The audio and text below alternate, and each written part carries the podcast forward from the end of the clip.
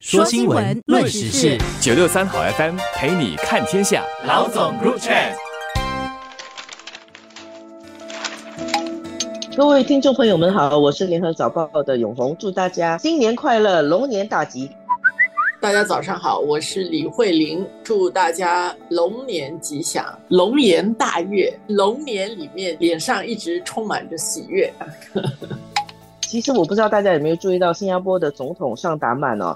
他去出席了通商中国跟中华总商会办的一个活动，团拜嘛，新春团拜。对对对，当然上达曼，我们知道他是一个很有睿智、思想很有深度的经济思想家吧。他就提到了一个问题，他说：“哦，现在世界很多不确定，但是大家不要走极端。”他专门提到了怎么样看中国的问题。他就说到中国，你现在看报纸、看各方的消息，尤其是你看。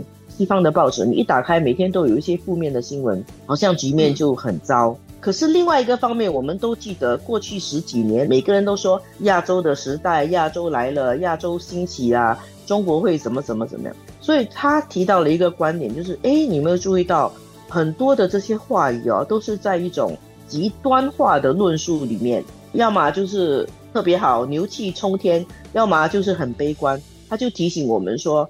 其实看问题要有比较长远的眼光，比较全面。那些讲中国特别悲观的，或者讲中国乐观的，他们都有一定的道理，但都不是全部。我觉得这挺好提醒了。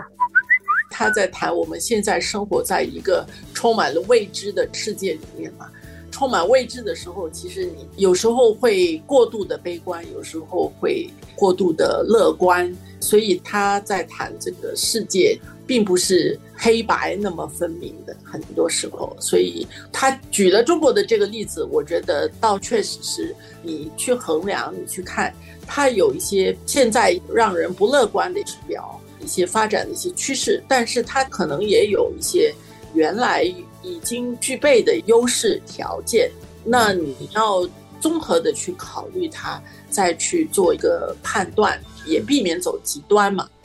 外面在看中国，用中国的话好像是叫做唱衰，但是为什么唱衰？特别是如果你是企业家，你没有必要去所谓的唱衰嘛，就是一个实际运营的一个情况，他面对挑战的一种反应是这个样子。然后你从另外一面看，中国内部官员的话。都非常强调对中国整个经济发展非常的积极乐观，此处风光独好。啊，对，前几天才刚刚说全球都很多问题，风景这边独好，而且还要畅想中国经济光明论啊。那你是为什么需要畅想啊？如果过去的这些年经济是好的话，其实大家自然都忙着做生意，也无所谓的畅不畅想。这个没空去唱歌啊，都在忙着赚钱。对，但是现在你需要费个劲儿去畅想它，那就是有这个需要的时候。那两边对比起来，还反而让人更加的悲观。中国他们经常用一个词叫定力啊，要有定力，然后他要调整他的经济结构的问题。但是我现在觉得他有一点太有定力了，就是对于经济的发展有一个核心就是信心，大家看好你就会投资你，然后它会变成一个正面循环。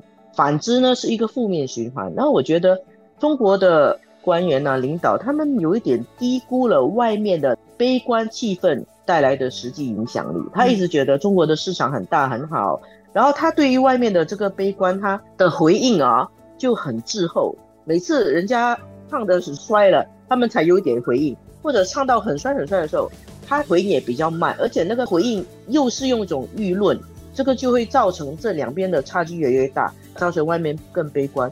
不过今年来，哎，我看到中国官方有一点比较快速的行动了。实际上有一个很小的例子，像一月初的时候，有一个部门发了一个文件，说要去审查那些游戏。过几天，这个官员就被免职了嘞。就正常发文件审查游戏，那么市场就大跌，觉得哎完了，又要去打击这个游戏产业了。然后官方就马上行动，说明他们这个思维开始调整了，开始觉得我要对外面的情绪、对市场更快的反应，而且做出比较积极的行动。如果这个趋势势头可以继续下去的话，可能可以止住一点外面的悲观情绪。你说中了，有一个词很重要，在这个当中就是市场情绪。过去其实中国应对也还是蛮好的，但是现在可能得加大力度，怎么样去回应市场的反应？它这么大的一个国家，它国内的情绪是很重要，它需要照顾到这个气氛。但是市场这个东西现在越来越很难说区分外面跟里面是怎么样。早报报道，这个农家乐啊，现在很多都得关闭，因为很多企业可能他不去做团建，农家乐的生意就不好。那为什么企业不这么做？因为他自己面对经济上的一些困难。这些都是环环相扣，它会直接的影响到大家的消费、大家的收入来源、大家的整个情绪。你要完全去区隔它，这个不太可能。你只能够更快的去、更好的去回应它。